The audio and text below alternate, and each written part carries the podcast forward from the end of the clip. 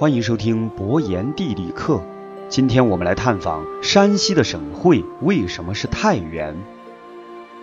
山西省在我国的存在感很强，无论是从资源角度、地理位置，还是历史角度，均是如此。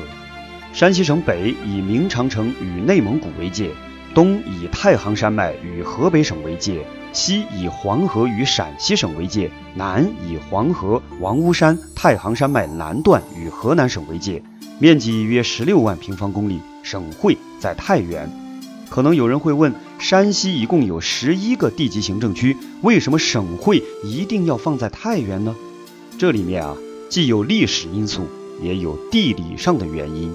山西省南北较长，东西较窄，这样的地理存在意味着山西省西南部的运城和东南部的晋城很难成为省会。运城位于黄河自风陵渡大转弯处的山西一侧，西面和南面是黄河，北边有吕梁山，南面有中条山，地理环境相对比较封闭。在交通不发达的古代，如果把山西省会放在运城，与北边的其他各地联系是不太方便的。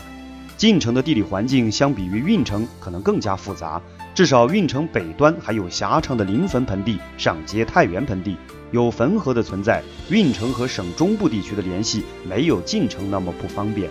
晋城没有大河，作为黄河支流的沁水，在水运方面并不能给晋城提供什么便利。晋城东有太行山，南有王屋山，北面也是山峦起伏。再者，古称泽州的晋城，距离古代河南的中心洛阳或者开封都非常的近，一直被视为洛阳的北面门户，战略地位非常重要，常屯有重兵。我国历史上的王朝定都一般都不会选择兵家必争之地，比如汉高祖刘邦是徐州人，但他不会像项羽那样把国都定在徐州。运城以北的城市非常著名，就是临汾。因为古为尧帝所居，称为华夏第一都。与运城相比，临汾的地理位置不是那么偏南，而且还有肥沃的临汾盆地，吃饭是不成问题的。春秋时期，晋国是公认的超级大国，实力与楚国不相上下，在秦、齐和郑国之上。晋国的国都最早在绛，后来迁到了汾水之滨的新田，绛就位于今天的临汾市曲沃县附近。新田是晋景公时迁过来的，位于现在运城市的新绛县附近。换言之，山西省之所以简称为晋，和临汾有着很大的关系。那么，临汾为什么没有成为山西的省会呢？原因很复杂，这里只简单说一点：西汉定都长安，临汾所隶属的河东郡是长安的河东门户，也就是黄河大转弯处的大三角地带。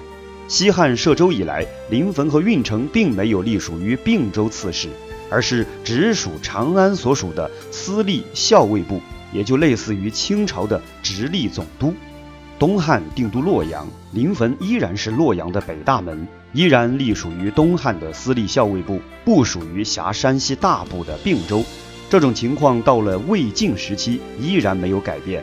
汉设并州以来，治所一直在太原，久而久之，临汾自然就不在山西省会的选择之列。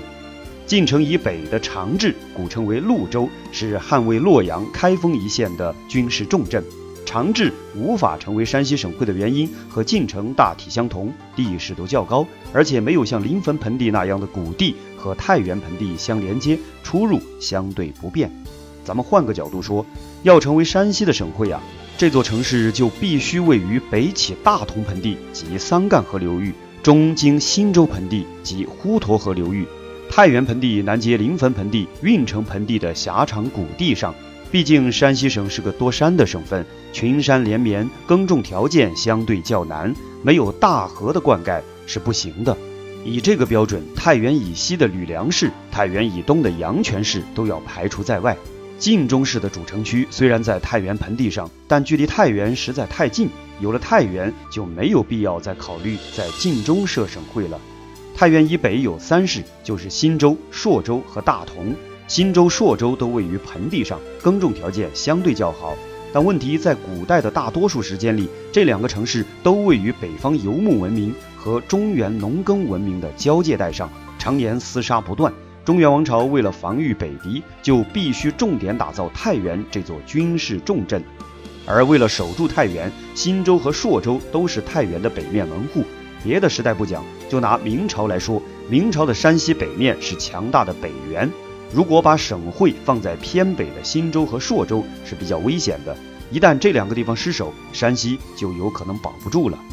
大同是山西省最北部的城市，过了明长城就到了内蒙古。大同曾经当过南北朝北魏的国都及平城。但北魏时的山西并非只有并州一个省级行政区，它被拆分为了五个州，大同自然就很难成为山西的中心城市。唐朝兴起于太原，以太原为北都，河东道的治所就一直放在太原。如果放在过于偏北的大同，显然是不太合适的。再者，大同到了五代宋辽金时期，一直属于北方王朝，与五代和北宋控制山西省都没有隶属关系。到了明清天下一统的时候，太原早已完成了作为省会城市所需要的大多数历史因素和地理因素，甚至是心理因素。在这样的情况下，太原作为山西省的省会就已经是必然而然的了。本期博言地理课就讲到这里，感谢您的收听，欢迎点击订阅，我们下期再见。